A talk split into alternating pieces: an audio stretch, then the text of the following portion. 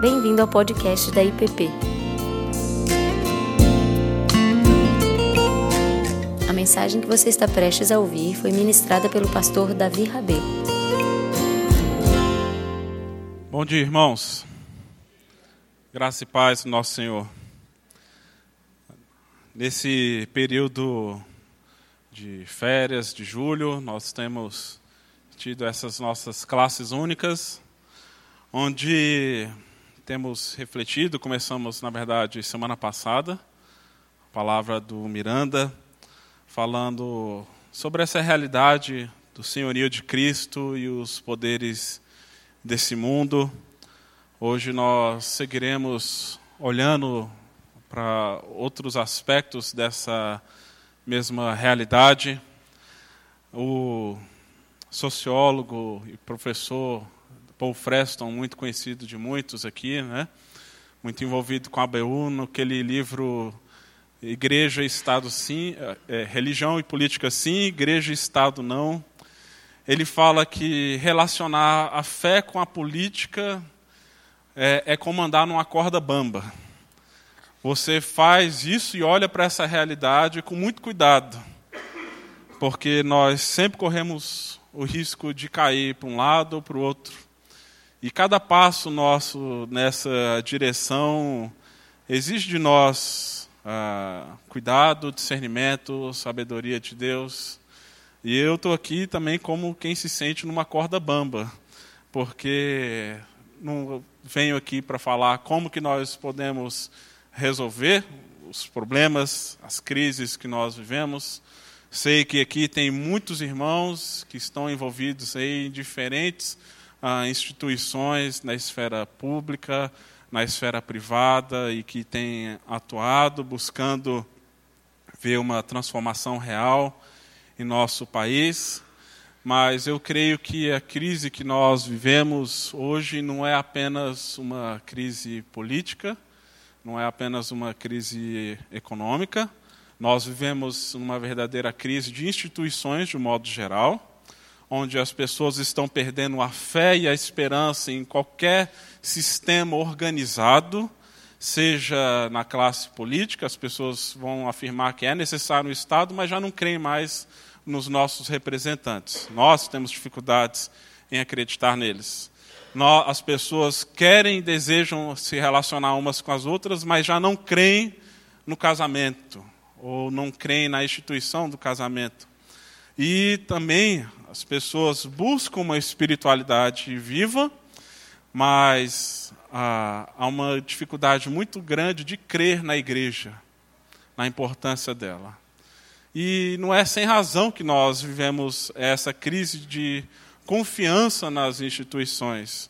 Nós temos visto, sim, como que essas realidades têm sido atacadas, têm sido desconstruídas pela sociedade.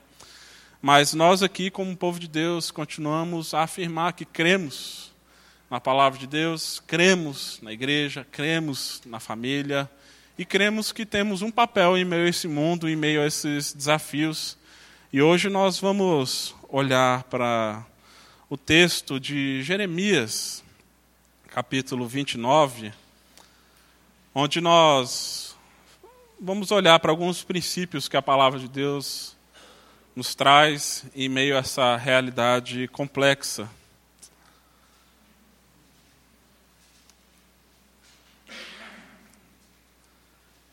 Jeremias 29, nós vamos ler dos versos 1 a 14, pensando nesse tema mais específico do povo de Deus em meio às crises nacionais.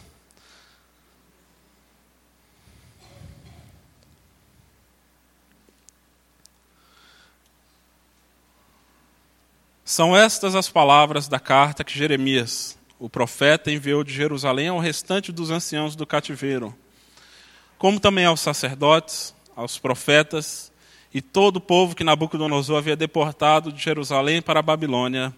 Depois que saíram de Jerusalém, o rei Jeconias, a rainha mãe, os oficiais, os príncipes de Judá e Jerusalém, os carpinteiros e os ferreiros. A carta foi enviada por intermédio de Alasa, filho de Safã, e de Gemarias, filho de Uquias, os quais Edequias, rei de Judá, tinha enviado à Babilônia, a Nabucodonosor, rei da Babilônia, e dizia: Assim diz o Senhor dos Exércitos, o Deus de Israel, a todos os exilados que eu deportei de Jerusalém para a Babilônia: Edificai casas e habitai nelas, plantai pomares e comei o seu fruto, tomai esposas e gerais filhos e filhas. Tomai esposas para os vossos filhos e dai vossas filhas a maridos, para que tenham filhos e filhas, multiplicai-vos e não vos diminuais. Procurai a paz da cidade para onde vos desterrei e orai por ela ao Senhor, porque na sua paz vós tereis paz.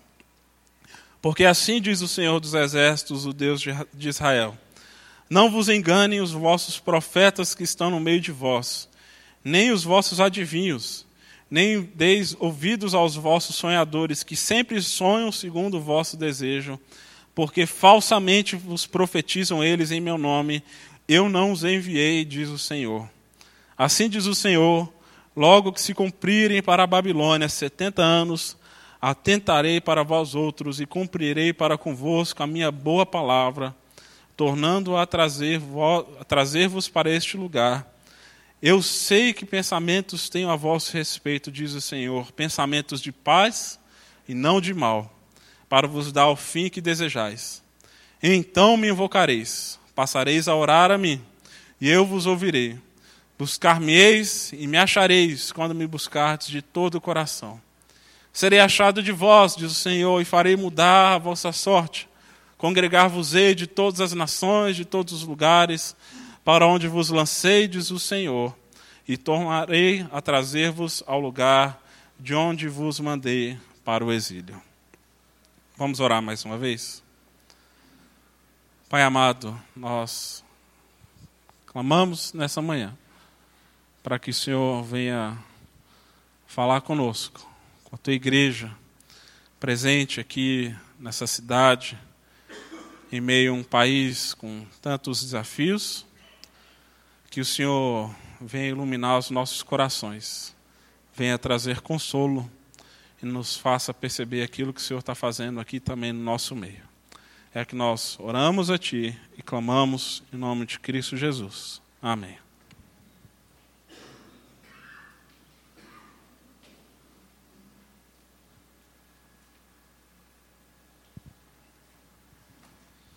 Por que, que esse texto ele é relevante a nós ou por que, que deveríamos prestar atenção aos princípios, às orientações que Jeremias traz para o povo de Deus nesse contexto específico.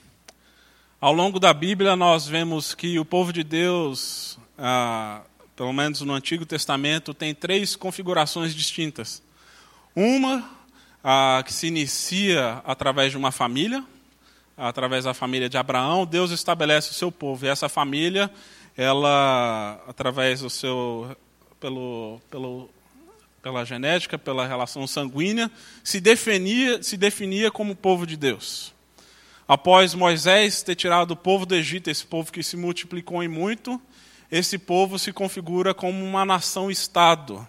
Então Israel passa a, a viver como as outras nações, com seus próprios governantes, leis, princípios que regiam uma nação como um todo. E aqui nós vemos que essa nação agora, esse povo, vive como um povo é, na dispersão ou na diáspora. O povo está exilado.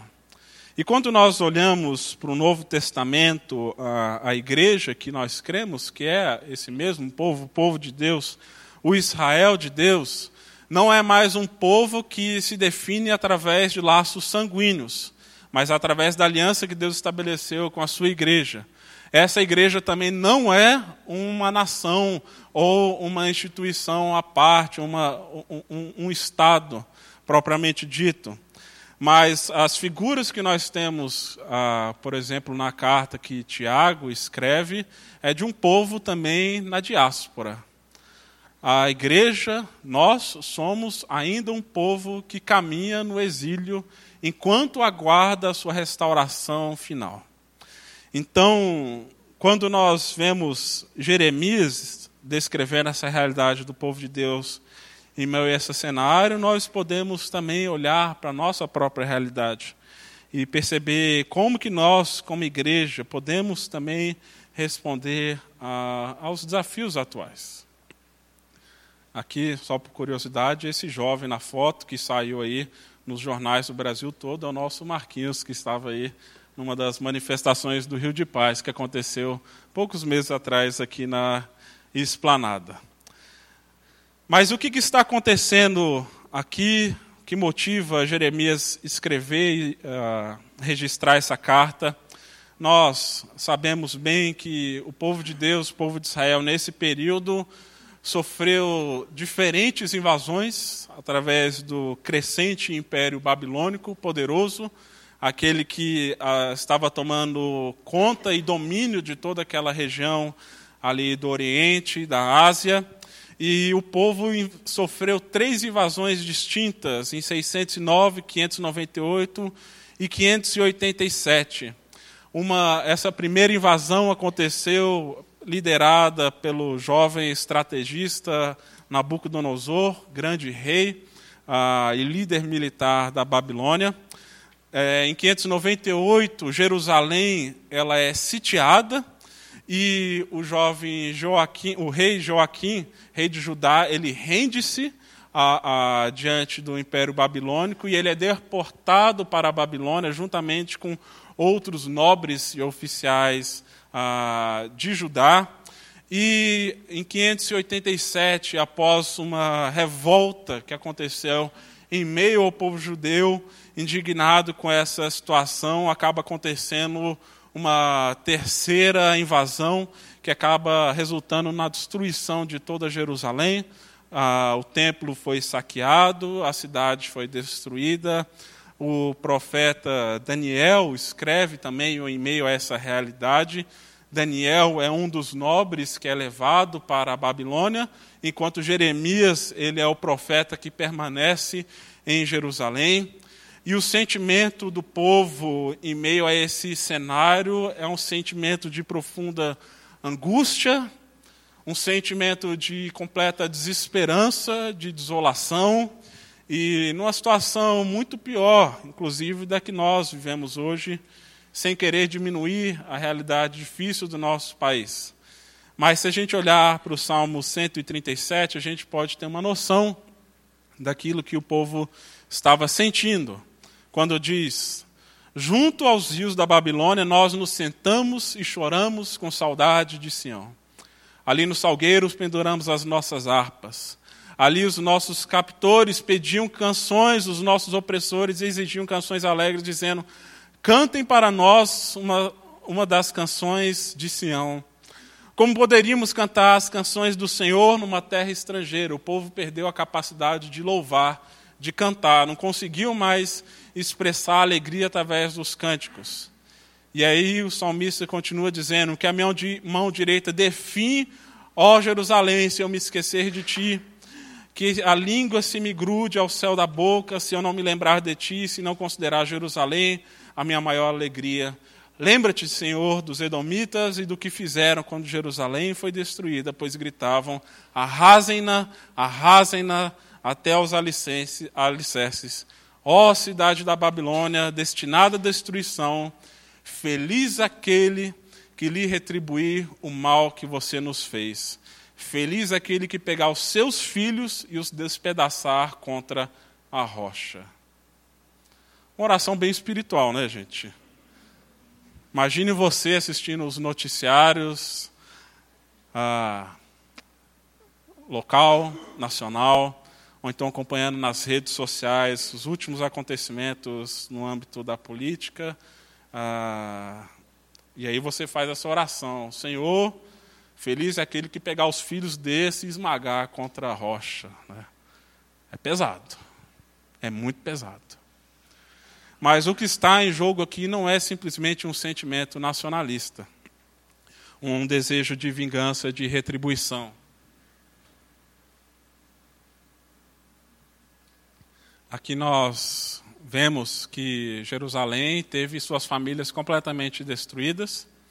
separadas, casas derrubadas, cidades dizimadas. E ao atacarem Jerusalém e Sião, eles estão, de certa maneira, afrontando o nome de Deus e a glória de Deus.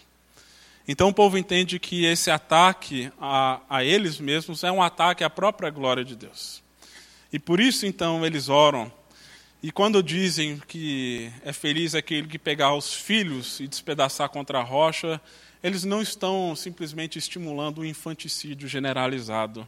O desejo deles é que, Senhor, acabe com a descendência deles, que esse povo não se perpetue na terra, para que essa maldade não continue, mas que isso tenha um fim, porque aquilo que eles estão fazendo contra o povo de Deus é também feito contra o próprio Deus.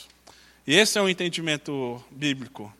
Agora, esse exílio babilônico, nós vemos aqui nesse texto que é um exílio que durou 70 anos, onde, como eu disse, os nobres, a elite religiosa, política, econômica, foram levados de Jerusalém para a Babilônia, a cidade destruída, e os símbolos da identidade nacional também foram destruídos. O templo foi saqueado, os objetos sagrados foram levados embora, o templo foi profanado antes de ser destruído.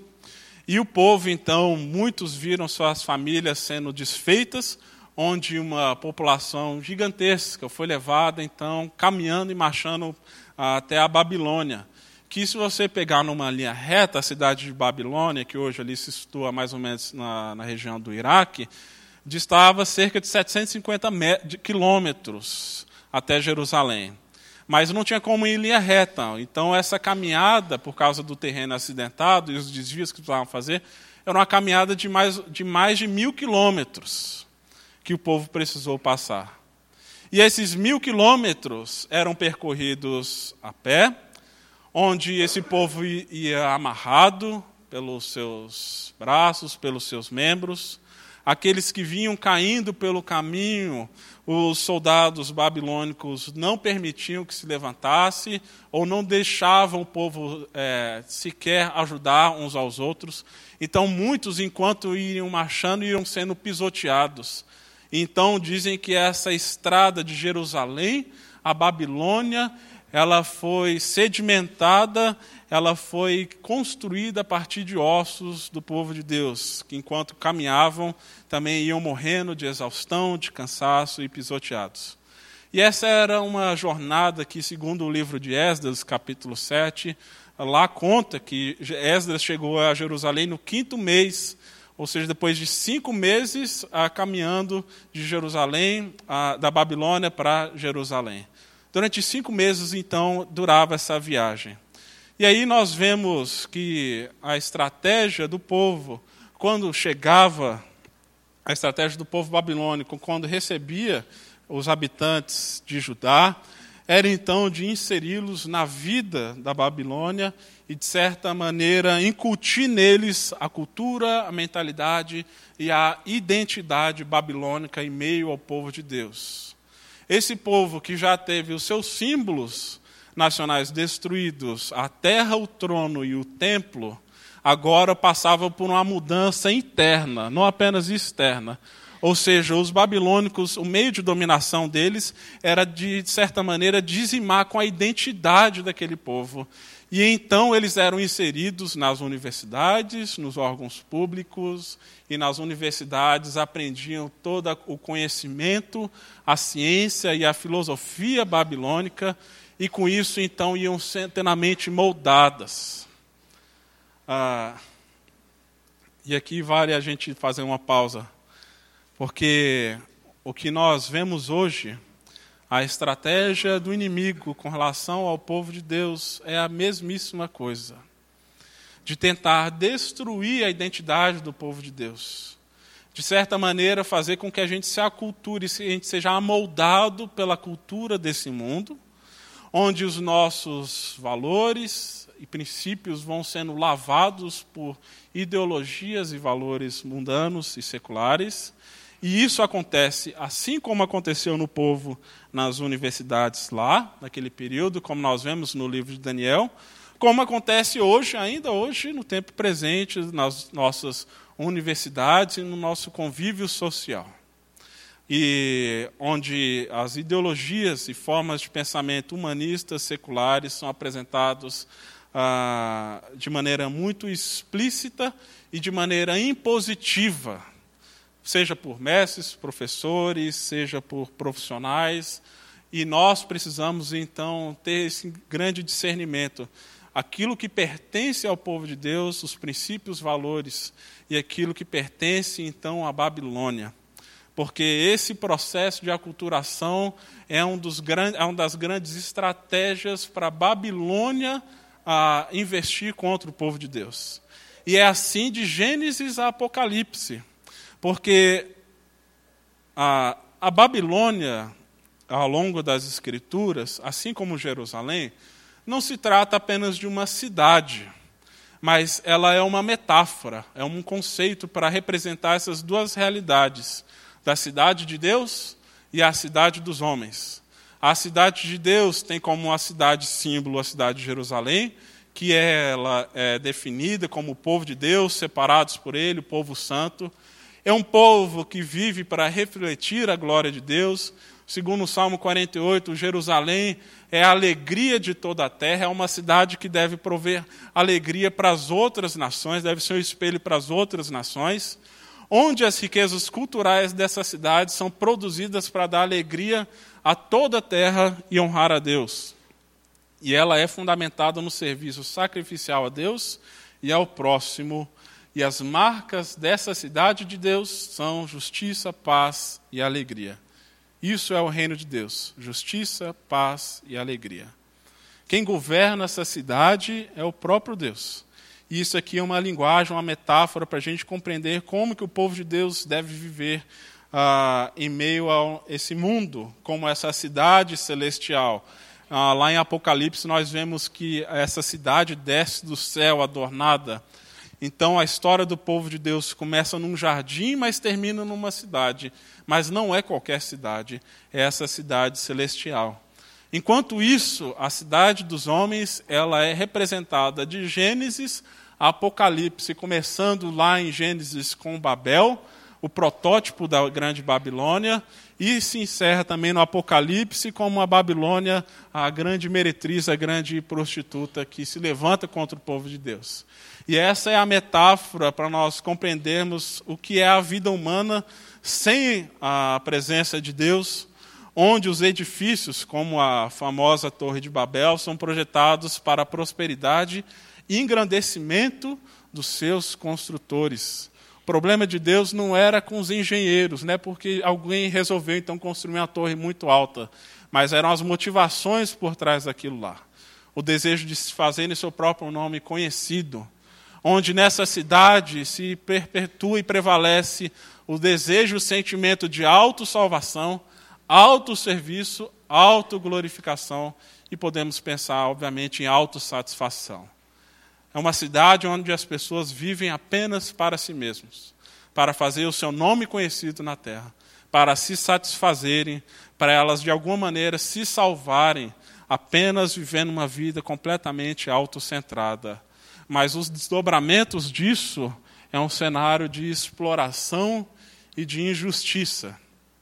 E nós, como povo de Deus, precisamos pensar ah, qual é a mentalidade que nos rege, se é da cidade de Deus ou se é da cidade de, dos homens. Se é esses princípios do serviço sacrificial a Deus, ao próximo, ou se é o autosserviço, a autossalvação que nos move com desejo de autoglorificação porque isso vai definir não apenas a, a, a, o povo de Deus, mas também vai trazer desdobramentos imensos para a nossa realidade ao redor.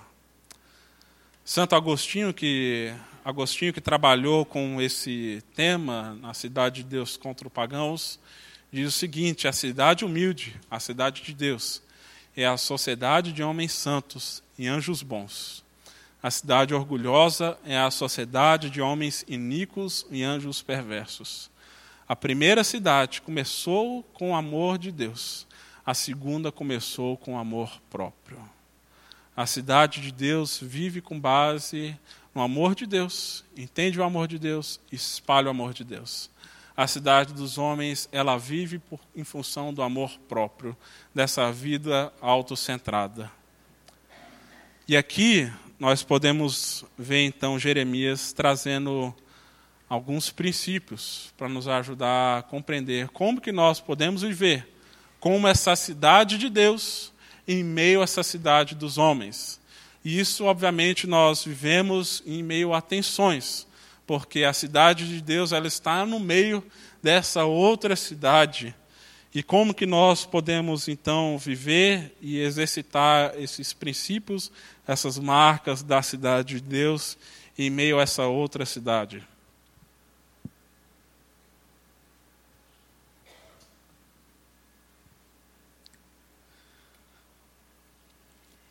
Primeira recomendação que nós vemos aqui no verso 5, se a gente olhar para o texto, Jeremias diz: Edificai casas, habitai nelas, plantai pomares, comei o seu fruto. No verso 7 ele diz: Procurai a paz da cidade, para onde vos desterrei, orai por ela, porque na sua paz vós tereis paz. Jeremias, que está escrevendo de Jerusalém mandou essa carta para o povo que estava na Babilônia. O povo que estava na Babilônia vivia agora num cenário de certa estabilidade. Eles já tinham uma vida mais ou menos estabelecida. E o povo de, de Judá, de Israel, que vivia na Babilônia, vivia ali fora da cidade.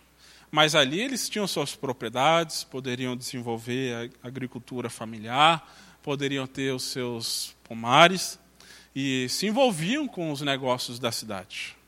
E eles gozavam, inclusive, de certa liberdade religiosa, apesar de não terem mais templo. Todos eles poderiam desenvolver uma vida religiosa, desde que também se curvassem diante do rei. E como nós vimos, uma das grandes estratégias da Babilônia para acabar com a identidade do povo de Deus é dar a culturação, de incutir a cultura no meio ao povo de Deus. Mas há também uma outra tentação que nós podemos sofrer, um outro perigo. É de, por medo dessa aculturação, não nos envolvermos e nos isolarmos ah, dessa grande cidade, nos afastarmos dos seus habitantes e não nos importarmos mais com a vida pública. Principalmente nós que temos visto aqui na nossa cidade, em nosso país, o descaso e o desprezo pela coisa pública, a nossa tendência é sempre nos fecharmos, voltarmos para nós mesmos, vivermos como essa cidade dos homens encapsulada que vive de maneira autocentrada. Nós, como igreja, temos, corremos esse risco e por isso Jeremias, escrevendo para esse povo que está numa terra estranha, fala para eles: engajem-se na vida da cidade. Eles receberam a, a profecia, tinha alguns profetas, falsos profetas, e aqui nós vemos no capítulo 28 a, a, a figura de Ananias, um falso profeta que estava dizendo ao povo que aquele exílio ia durar pouco tempo, eles iam permanecer ali apenas por dois anos. E por conta disso, talvez o povo ficasse tentado a não se misturar, a não se envolver e a não se desenvolver em meio à Babilônia, porque eles pensavam, já que eu vou voltar logo, que se dane essa terra, essa cidade aqui, eu quero saber é de Jerusalém. E aqui Deus escreve Deus revela a Jeremias, fala para esse povo não dar ouvidos a esses falsos profetas. Essa crise que vocês estão vivendo, ela não vai passar rapidamente. Isso ainda vai durar 70 anos. Então se prepare, porque a coisa ainda vai ficar pior. Muitos não vão retornar aos seus lares. A cidade de Jerusalém, tão amada por eles, muitos não voltariam a ver essa cidade. E Deus está dizendo para eles: vocês têm que fixar residência aí. E vocês têm que se preocupar com essa vida aí na Babilônia. E vocês têm que buscar ah, construir as suas casas fazer seus pomares buscando o bem comum da cidade. Vocês não vão viver uma vida autocentrada, mesmo em meio a uma terra estrangeira. E nós, hoje, com a mentalidade consumista que nós temos, nós corremos o mesmo risco de vivermos nessa cidade, de simplesmente buscar os benefícios que elas nos oferecem, sem dar nada em troca. Procurar simplesmente vivermos a nossa própria vidinha, sem nos preocupar com aquilo que está acontecendo ao redor, porque podemos pensar, ah, isso aqui é tudo passageiro mesmo, ou então daqui a um tempo eu pretendo voltar para a minha cidade. E Jeremias escreve o povo falando: se envolvam com essa cidade, busque o desenvolvimento cultural dela, busquem a paz da cidade. E a paz da cidade não é simplesmente o combate à violência, é também. O termo hebraico para paz é shalom. E esse, essa expressão é traduzida como prosperidade em algumas outras versões aqui desse mesmo texto. E o que Jeremias está falando é: busque a Shalom de, da Babilônia. O povo de Deus achava que a Shalom pertencia apenas a Jerusalém. Eles estão, e Jeremias está dizendo: busque a Shalom da Babilônia. O bem-estar físico, espiritual, social e econômico. Isso era a Shalom para o povo de Deus. Busque isso no, no lugar onde vocês estão hoje. Não busquem apenas o bem comum, busquem o bem de todos. Porque quando a cidade experimentar a Shalom, vocês também vão experimentar a Shalom.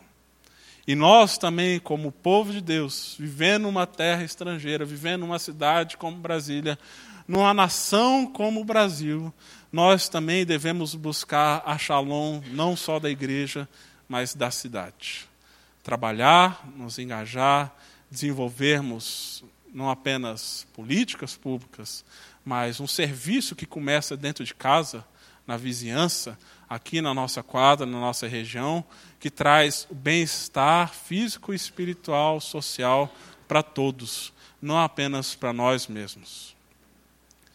Por isso, o pastor Tim Keller, ao falar sobre essa realidade, ele fala que o, os valores, falando dessa realidade da cidade de Deus em meio à cidade dos homens, ele diz que os valores dessa cidade contrastam totalmente com as, os valores da cidade de Deus.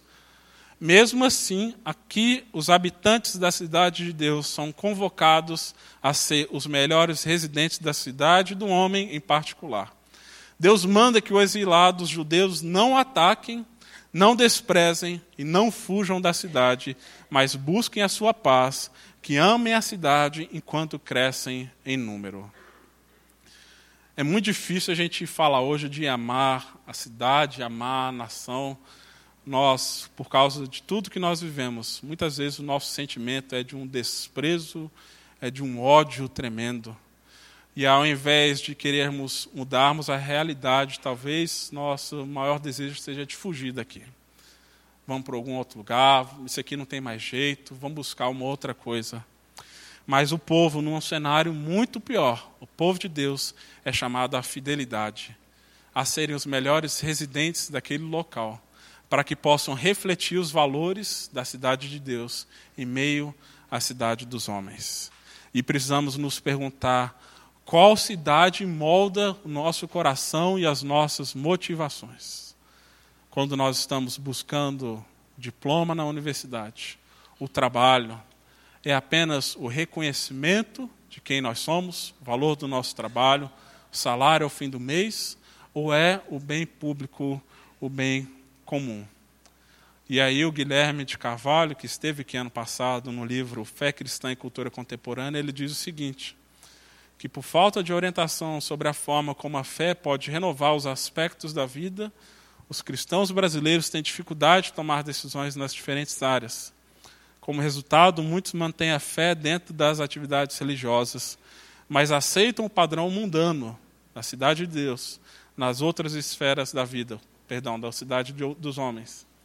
Outros preferem evitar qualquer tipo de envolvimento com, em atividades como trabalho, arte, política ou ciência, acreditando que o bom cristão é aquele que deixa o mundo para dedicar à igreja ou trabalho missionário. Nós temos aqui, obviamente, um desafio imenso, enquanto profissionais das mais diversas áreas, que Deus capacitou com inúmeros dons, com uma excelente formação, a atuarmos nessa cidade buscando o bem e a renovação do nosso meio, a fim de refletir os padrões e os valores da cidade de Deus. E o problema é que muitas vezes nós entramos aqui na igreja, a gente uf, liga a chave religiosa. E aí os princípios, os padrões são uns. Mas muitas vezes, quando saímos daqui, nós desligamos essa chave e os padrões e os princípios passam a ser outros. Aqui dentro, nós falamos sobre o amor ao próximo. Lá fora, muitas vezes cultivamos não o ódio, ah, somos muito politicamente corretos, mas a indiferença, o desprezo por aquele que está ao nosso redor. Jeremias segue aí no verso 6 e diz: Tomai esposas, gerai filhos, tomai esposas para os vossos filhos, dai vossas filhas e maridos, para que tenhais filhos e filhas, multiplicai-vos e não vos diminuais. Ou seja, gerem vida nessa cidade. E aí a gente pode pensar, bom, a nossa igreja aqui está bem, porque mesmo em meio ao Cristo o povo está fazendo filho adoidado. Então estamos seguindo aqui o princípio, estamos gerando vida nessa cidade. E aqui, é, é claro, Jeremias está falando de fato das famílias continuarem a gerar filhos, ah, filhos naturais e biológicos. Talvez a gente tenha muita dificuldade de entender isso porque a gente não vive nesse cenário, mas quem está vivendo numa terra estrangeira ou num cenário de guerra, a última coisa que quer ter é filho. Porque pensa, eu não vou botar meu filho num mundo como esse. Né? Para que, que eu vou fazer uma criança sofrer no meio desse cenário? E Jeremias fala: continue a multiplicar. No certo sentido, ele está chamando o povo a continuar confiando na providência de Deus, mas também ele está falando para que o povo siga na sua missão. Porque ter filhos para Jerusalém significa espalhar a imagem de Deus sobre a terra. Gerar filhos não é simplesmente povoar essa cidade, essa nação, mas é refletir a imagem e a glória de Deus através da família. E, obviamente, nós podemos fazer isso não apenas gerando filhos naturais, mas filhos espirituais. E Deus também nos convida a gerar vida anunciando o seu evangelho para aqueles que não, não conhecem a palavra de Deus, que não fazem parte desse, desse povo, para que passem a crer e passem a ter a esperança do evangelho através do anúncio da salvação que há em Jesus Cristo. E nós vemos no livro de Atos, também, mesmo em meio às perseguições, quando o povo de Deus se mantém fiel ao seu chamado, Deus vai multiplicando, vai acrescentando aqueles que vão sendo salvos. E esse povo vai se multiplicando e se esparramando pela terra. Apesar das duras perseguições, o povo de Deus continua a crescer, porque Deus ele é fiel e ele continua a abençoar o seu povo, mesmo em meio a situações adversas. A única mudança significativa segundo as Escrituras, é aquela que parte do próprio coração. Se nós olharmos para o cenário que nós estamos vivendo, nós claramente vamos identificar que o que nós precisamos não apenas de boas leis, de bons governantes, de boas políticas públicas, é também. Mas não é simplesmente mudar o governo, precisamos mudar o coração do povo brasileiro. E isso acontece quando nós somos impactados pelo Evangelho de Jesus Cristo, não tem nenhum outro meio. Quando somos confrontados pela palavra de Deus. E quando somos lembrados que sem Ele nós não somos nada. De que o nosso desejo, o nosso coração, ele é completamente perverso.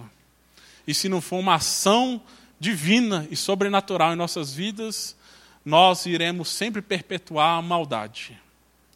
E é apenas quando nós temos um encontro com Jesus Cristo, é que nós podemos experimentar então uma verdadeira vida, uma verdadeira renovação de vida que transforma, sim, os princípios e valores e a relação com aquilo que está ao nosso redor. Essa semana, na segunda-feira, fui com a Nanda e os meninos, Tomás e Levi, para o recém-inaugurado parque que tem ali perto da ponte do Lago Sul, Deck Sul. E quando a gente foi lá, um mês, dois atrás, tinha acabado de inaugurar, eu fiquei impressionado com a qualidade do lugar, como bonito, bem feito, bem acabado. Falei, nossa, parecendo um primeiro mundo isso aqui.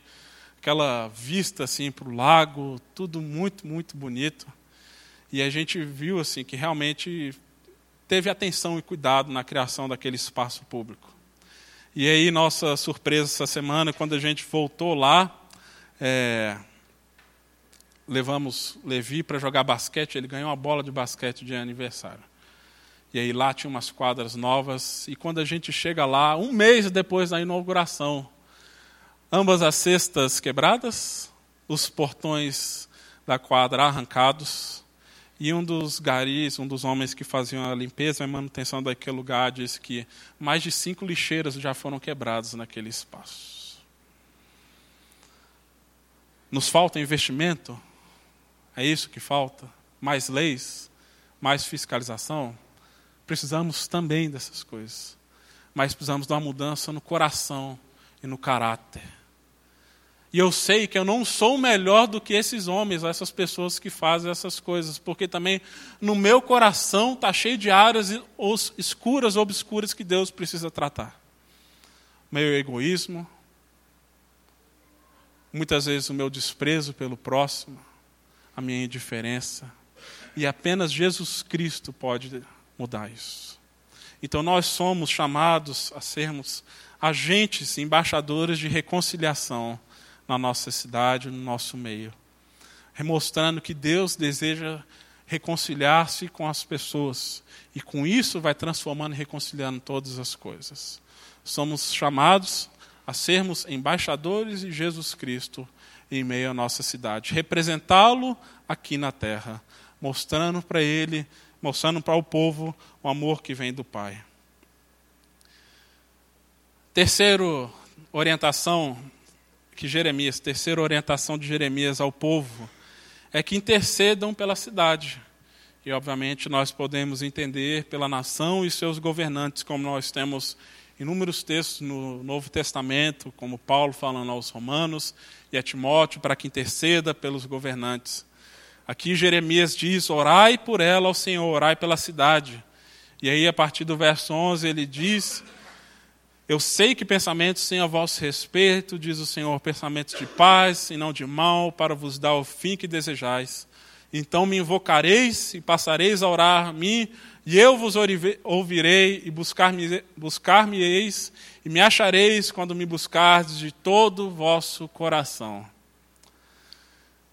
Deus é o maior interessado na Shalom, de Jerusalém da Babilônia. Deus tem pensamentos de paz ao nosso respeito. E nós precisamos lembrar é que é Ele que pode intervir e resolver também essas circunstâncias. E o meio que Deus usa também para a transformação de cenários completamente desoladores como esse é a oração do povo de Deus. Me lembro em 2013, quando tivemos aquela série de manifestações públicas, pessoas indo para as ruas, tomando conta das cidades, também se manifestando através das redes sociais. Muitos cristãos diziam: não basta apenas a gente orar, é preciso ir para as ruas. E eu entendo o que, que eles estavam querendo dizer. Ah, Inácio de Loyola diz que nós devemos orar como se tudo dependesse de Deus e trabalhar como se tudo dependesse de nós. Então, oração e ação não são, não são realidades excludentes. Precisamos cultivar as duas, os dois aspectos da vida: de trabalho, oração, atividade, intercessão. Mas há um perigo aqui nessa afirmação de que não basta apenas orarmos. Como se orar fosse algo insignificante. Como se a oração também não mudasse realidades externas. Porque muitas vezes ah, nós cremos e praticamos a oração apenas como um meio de relacionamento com Deus, de questão da intimidade pessoal, mas muitas vezes temos dificuldade, pelo menos eu tenho, e eu confesso isso esse, essa crença e essa certeza de que a oração muda realidades visíveis e invisíveis, muda realidades externas. E aí nós vemos Tiago na sua carta falando que cobiçais e nada tendes, matais e invejais, E nada podeis obter, viveis a lutar e fazer guerras, e nada tendes porque não pedis. E pedis e não recebeis, porque pedis mal para vos esbanjares em vossos prazeres. Então, o problema nosso é que a gente vive em lutas, em guerras, segundo Tiago, também porque nós não cultivamos o hábito da oração, da intercessão. E quando nós fazemos, muitas vezes é para o nosso próprio prazer, para o nosso próprio deleite. Muitas vezes nós criticamos ah, os adeptos da teologia da prosperidade, que oram e pedindo para que Deus faça próspera a sua vida, a sua família. Mas se a gente observar as nossas próprias orações, há muito dessa teologia também nós. Porque oramos pelo, pela minha saúde, eu oro pela minha vida, minha família, meu trabalho, meu sustento. É uma oração muitas vezes voltada para o eu. Cidade dos homens permeando a nossa oração. Mas a oração que Jesus ensina é uma oração comunitária, onde nós oramos pelo pão nosso, o pão que deve ser repartido nós oramos ao Pai Nosso, o Pai que não é só meu, mas faz parte, mas é o Pai de uma numerosa multidão, onde até mesmo os pecados são compartilhados, perdoar as nossas dívidas, as nossas ofensas. E eu entendo que a, a hora, a, o pecado da nação não é um pecado que é alheio a nós. Quando nós vemos Daniel orando também, no seu capítulo 9, nós vemos Daniel assumindo a culpa também pela situação de Israel e da Babilônia, onde o meu pecado afeta o outro. E nós estamos juntos nesse barco e nós precisamos clamar ao Pai, por nós, pelos nossos governantes, pelos príncipes, pelos reis, pelos presidentes, pelos deputados, governadores é o convite que a palavra de Deus faz para nós, para intercedermos com fé por essa realidade. E aqui nós vemos Deus dizendo que quando nós buscarmos Ele de todo o coração, nós o acharemos. E Ele responderá essas orações.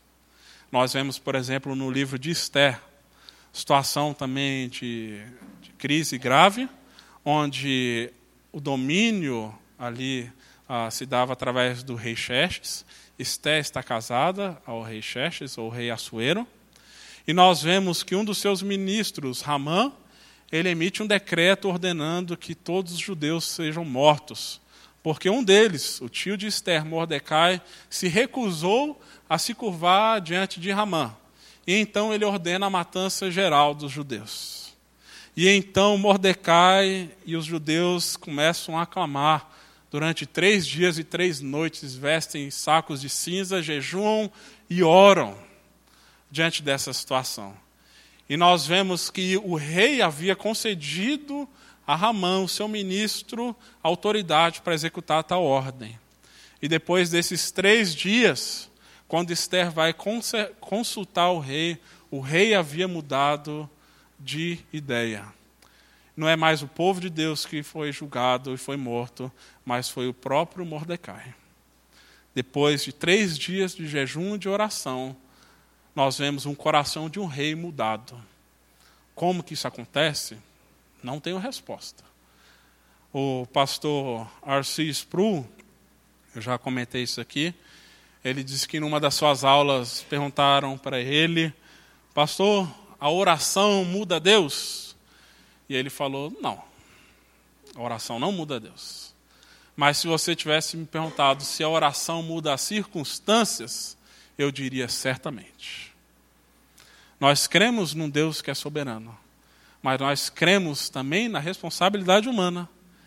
E nossa responsabilidade como povo de Deus é clamar, interceder pela nação, pela cidade, porque nisso também Deus vai trabalhando, vai agindo vai transformando uma experiência também muito conhecida, a de John Knox, famoso reformador escocês, que orou: Senhor, dá-me a Escócia, senão morro. Alguém realmente preocupado com a transformação da sua realidade através da proclamação do Evangelho.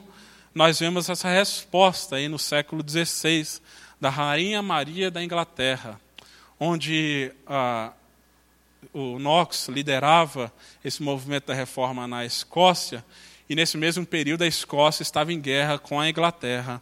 E a rainha então da Inglaterra diz: Eu temo mais as orações de John Knox do que os exércitos de 10 mil homens contra nós. Ela dizia que temia mais as orações desse homem do que os próprios exércitos escoceses, porque a oração tem esse poder para transformar realidades. No meio disso tudo, nós podemos nos perguntar, e eu creio que é uma pergunta sincera: onde, que dá, onde está Deus no meio disso tudo? No meio da dor, no meio da crise, no meio do sofrimento? Onde está Deus quando jovens, crianças morrem, vítimas de uma bala perdida, morrem de fome? Quando pessoas morrem à espera de um atendimento médico? Onde está Deus no meio desse cenário? Verso 14, o Senhor diz: Serei achado de vós, e farei mudar a vossa sorte. Congregar-vos-ei de todas as nações, de todos os lugares, para onde vos lancei, diz o Senhor, e não tornarei a trazer-vos ao lugar de onde vos mandei para o exílio.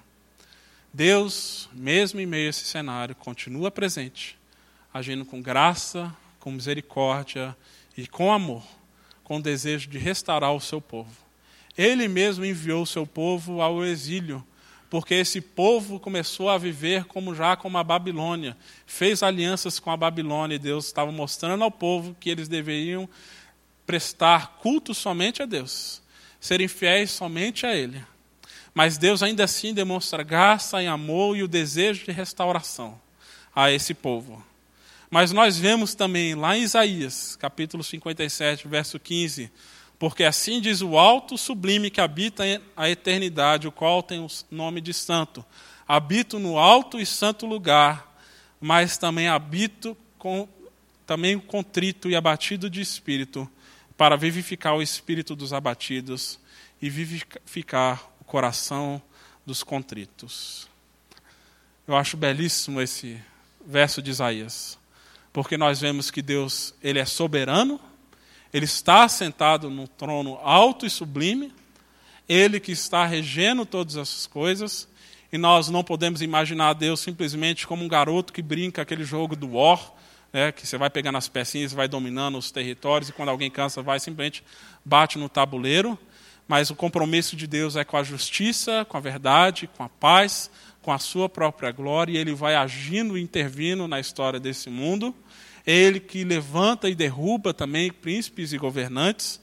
Mas Deus não está simplesmente no alto e sublime trono, Ele também habita com os oprimidos, com os contritos, aqueles que estão com o coração quebrantado. Não apenas por causa da miséria externa, mas a miséria do seu próprio coração. Deus habita com esses que reconhecem a sua própria miséria. Deus conhece as dores desse mundo porque ele enviou o seu filho também para passar por essas mesmas dores, e dores que nós jamais iremos experimentar a dor da crucificação. Já compartilhei aqui a experiência de Elie Wiesel, um pensador e escritor judeu. Ele passou pelo horror da Segunda Guerra, teve num campo de concentração, sobreviveu, e ele teve uma epifania, uma revelação em meio àquele cenário de caos. E enquanto ele estava ali naquele campo de concentração, um jovem judeu estava sendo enforcado pelo exército nazista. E um outro homem judeu também que estava preso ali, ao ver aquele cenário de horror de um jovem inocente sendo morto, ele começa a clamar: Onde está Deus? Onde está Deus? Onde está Deus? E ele Wiesel, ele tem essa revelação naquele momento e ele aponta para o jovem enforcado: Deus está ali. Obviamente, ele não está dizendo que Deus é que está sendo enforcado, mas todas as vezes que são praticadas ações contra a humanidade, contra a criação boa e bela de Deus, Deus é o maior ofendido. E Deus mesmo pagou, também não de maneira sendo enforcado, mas numa cruz por esses mesmos pecados, de maneira inocente através do seu filho. Então Deus está com aqueles que sofrem porque Deus sofreu também o horror do pecado na cruz. Deus estava ali no campo de concentração, ah, trazendo renovo até mesmo a pessoas naquele cenário horrível. E Deus está presente hoje aqui na nossa cidade, aqui no nosso meio, também trazendo consolo e esperança para aqueles que são, estão contritos, oprimidos.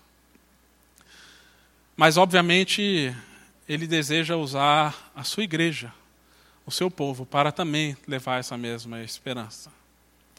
Ah, compartilhei num texto do boletim, algum tempo atrás, ah, uma experiência que tivemos no hospital de apoio.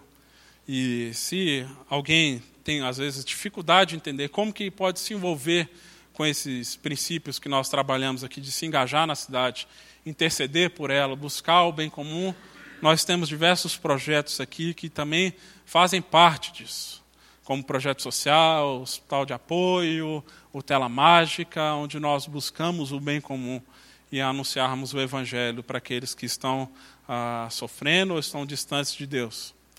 E uma quarta-feira, algumas semanas atrás, foi um dia que teve uma enorme manifestação aqui que parou a cidade inteira. Né? A gente até teve que cancelar o nosso grupo pequeno esse dia porque as pessoas não conseguiam ultrapassar da Asa Sul para a Norte, da Asa Norte para a Sul. Ah, o trânsito fechado por conta ah, da esplanada estar toda fechada. E nesse dia, que foi um dia que a gente tem visita lá no hospital de apoio, eu angustiado com aquela situação e pensando, eu não vou conseguir nem chegar lá, para que, que eu vou lá no hospital, vou me desgastar, vou ficar uma hora no trânsito.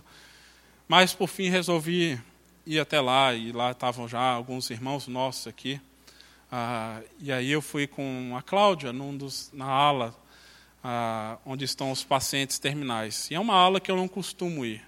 Eu, geralmente eu vou na ala onde tem pacientes em tratamento, em recuperação, mas ainda com expectativa de vida, de saírem ali, inclusive até mesmo restaurados. Mas a ala A é uma ala onde as pessoas já têm mais ou menos por certo que a sua vida vai durar pouco. E ali a gente conversando com algumas pessoas, a gente encontrou com Dona Maria. E Dona Maria é uma senhora mineira de Paracatu, ela muito simples, mas nos acolheu, nos recebeu assim com um grande abraço. Ela estava ali com a sua filha e a gente começa a conversar sobre a vida dela e ela fala que se alegra muito com momentos como aquele. Eu brinco com ela, falo: olha, se a gente tivesse, imagine se a gente estivesse aqui na casa da senhora, a senhora estaria servindo aqui um pão de queijo para a gente, um café e ela se animou, falou, não, ia, tá um, ia ter um queijo, um bolo, uma rosca, ia preparar aqui uh, um grande banquete. E aí a filha dela fala que a dona Maria nunca tinha ficado doente na vida, nunca precisou tomar remédio, mas agora ela estava lutando no estágio terminal, no final do câncer. E os médicos até interromperam a quimioterapia porque já não estava fazendo mais efeito para ela. E aí, no meio dessa conversa, a dona Maria disse para mim, falou assim, pastor, é, eu estou bem, sabe? E eu quero, eu quero me encontrar com Deus. Eu quero ver Deus. E eu falei para ela, dona Maria, amém por isso. E quando a gente chegar lá e a gente se encontrar, a gente vai tomar esse café com pão de queijo junto com Deus na eternidade. Depois a gente orou com ela, nos abraçamos, eu tentando conter, obviamente, a, emoção, mas o que eu vi naquela mulher, uma fé e uma certeza de que, mesmo em meio à dor e ao sofrimento, a presença de Deus é a realidade mais forte que nós podemos experimentar. E a esperança do Evangelho é a maior esperança que nós podemos ter nesta vida. E quando eu saí dali, volto para esse mesmo cenário que estava antes: confusão, trânsito, caos. Mas me veio a palavra do apóstolo Paulo: se a nossa esperança se limita apenas a essa, a essa vida, somos os mais infelizes de todos os homens. Se a nossa esperança se limita apenas a essa realidade, se limita apenas a esse governo, se limita apenas àquilo que nós vivemos hoje, somos os mais infelizes de todos os homens. Porque há uma outra realidade que nos espera. Isso não deve nos fazer fechar os olhos para a história e para o tempo presente, mas nos faz olhar numa outra perspectiva, numa outra ótica. E nós, como povo de Deus, nós mantemos um olhar na história, mas também um olhar na eternidade. Nós ainda habitamos aqui, na cidade dos homens, mas nós contemplamos essa cidade de Deus, que já apresenta os seus sinais aqui, mas que nos espera na eternidade. Então a nossa esperança não pode jamais se limitar apenas a essa realidade. Achar que a mudança de um governo, de uma política, vai resolver o problema nosso. Não vai resolver. O que vai resolver a nossa situação é entendermos que nós fomos criados para adorarmos a Deus prestarmos culto a Ele e vivermos como um povo transformado. Um povo que vive a esse mundo, mas anunciando esse amor eterno de Deus. E só para encerrar, uma música que lida com essa pergunta: Deus onde está? Do Marcos Almeida, que teve aqui inclusive ano passado na nossa igreja, cantou ela aqui. Essa canção ele diz: Deus onde está? Te procuro, te procuraria na porta dessa rua. Olha o que eu vejo agora. O menino dançou sem roupa, o menino botou na boca um doce com gosto de fel. Deus, onde está? A igreja arrancou o sino, o homem esqueceu o menino, fez castelo de ouro, de prata e perdeu a vida. Ah, acende toda a luz, iluminando a terra que convive com a dor sem esperança. Vai onde a dor e cura, vai onde não há amor e ama, vai onde há dor e alegra, vai onde não há amor e transforma. Teu toque forte muda a sorte de quem te encontra. Obviamente, isso aqui é uma oração que ele faz a Deus, percebendo que, em meio a essas realidades que nós estamos inseridos, podemos nos perguntar onde está Deus agindo. E ele clama a Deus: vai onde está a dor e cura, onde falta amor, ame, traga esperança. Mas eu fico imaginando também que talvez Deus responda essa mesma oração, dizendo para nós, como igreja: vai onde há dor e cura, vai onde falta amor e ama, vai onde há dor e alegra. Porque o nosso toque, não por nós mesmos, muda a sorte de quem nós encontramos por causa do Espírito que habita em nós. O Espírito de Deus que permanece vivo e atuando no nosso meio, na nossa cidade e nossa nação, através do povo de Deus. E onde está o povo de Deus vivendo de maneira fiel a Ele, aí está Deus. Aí está Deus agindo. Através da sua igreja, através da cidade de Deus, em meio à cidade dos homens. Que Deus nos ajude a mantermos fiéis a Ele, nos engajando de maneira sacrificial no nosso meio. Também gerando vida através da proclamação do Evangelho, intercedendo por aqueles que sofrem, intercedendo pelos nossos governantes, mas também sendo respostas às nossas próprias orações, nessa disposição de ir ao encontro do outro, ir ao encontro daquele que sofre e ao encontro daquele que necessita desse toque divino, esse toque que transforma, que muda o destino eterno de todos nós. Pastor Tiago, para nós orar. Vamos ficar em pé?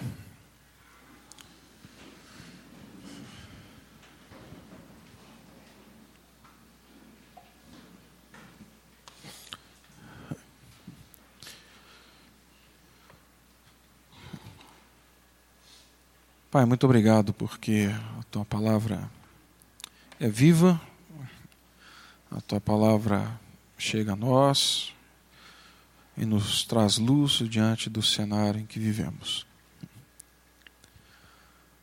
Ensina-nos, Pai, a nos envolvermos com a nossa cidade, com Brasília, a partir da vida que temos em Ti, da cidade do Senhor. Que as nossas ações, dentro das repartições, dentro do local onde trabalhamos, do local onde circulamos, sejam todas elas guiadas pela novamente que o Senhor tem nos dado em Cristo Jesus. Pai, é certo que caminhamos, muitos de nós, com desesperança, alguns com medo do futuro, outros até mesmo se tornando pessoas difíceis, ranzinhas, chatas, por conta de todo o cenário que nos envolve. O que eu clamo a Ti é que o Senhor volte os nossos olhos, Pai, não só para o Senhor, mas volte os nossos olhos a Ti e os nossos ouvidos à Tua voz, que nos envia para esse cenário de desesperança que nos envia para sermos cartas vivas, bom perfume, agentes da reconciliação, tudo isso que o apóstolo Paulo disse. E que dessa forma, Pai, à luz do teu filho Jesus, a esperança que habita nele, traga a vida, traga renovo para a mente, para o coração, para a alma de muitos daqueles que nos cercam. E como igreja, Pai, eu peço que o Senhor nos movimente, nos tire de certa morosidade que às vezes circula no nosso meio. Que o Senhor nos dê criatividade, que o Senhor nos dê uma percepção mais clara das situações que nos cercam, que cercam a nossa quadra. Que o Senhor plante sonhos, visões, e que assim possamos, Pai, agir, trazendo vida, justiça, paz, nessa parcela da cidade que o Senhor com certeza nos confiou. Guia-nos, Pai, pelo teu caminho. No nome de Cristo Jesus é que clamamos a Ti. Amém. Você acabou de ouvir o podcast da IPP. Para saber mais, acesse nossa página em www.ippdf.com.br.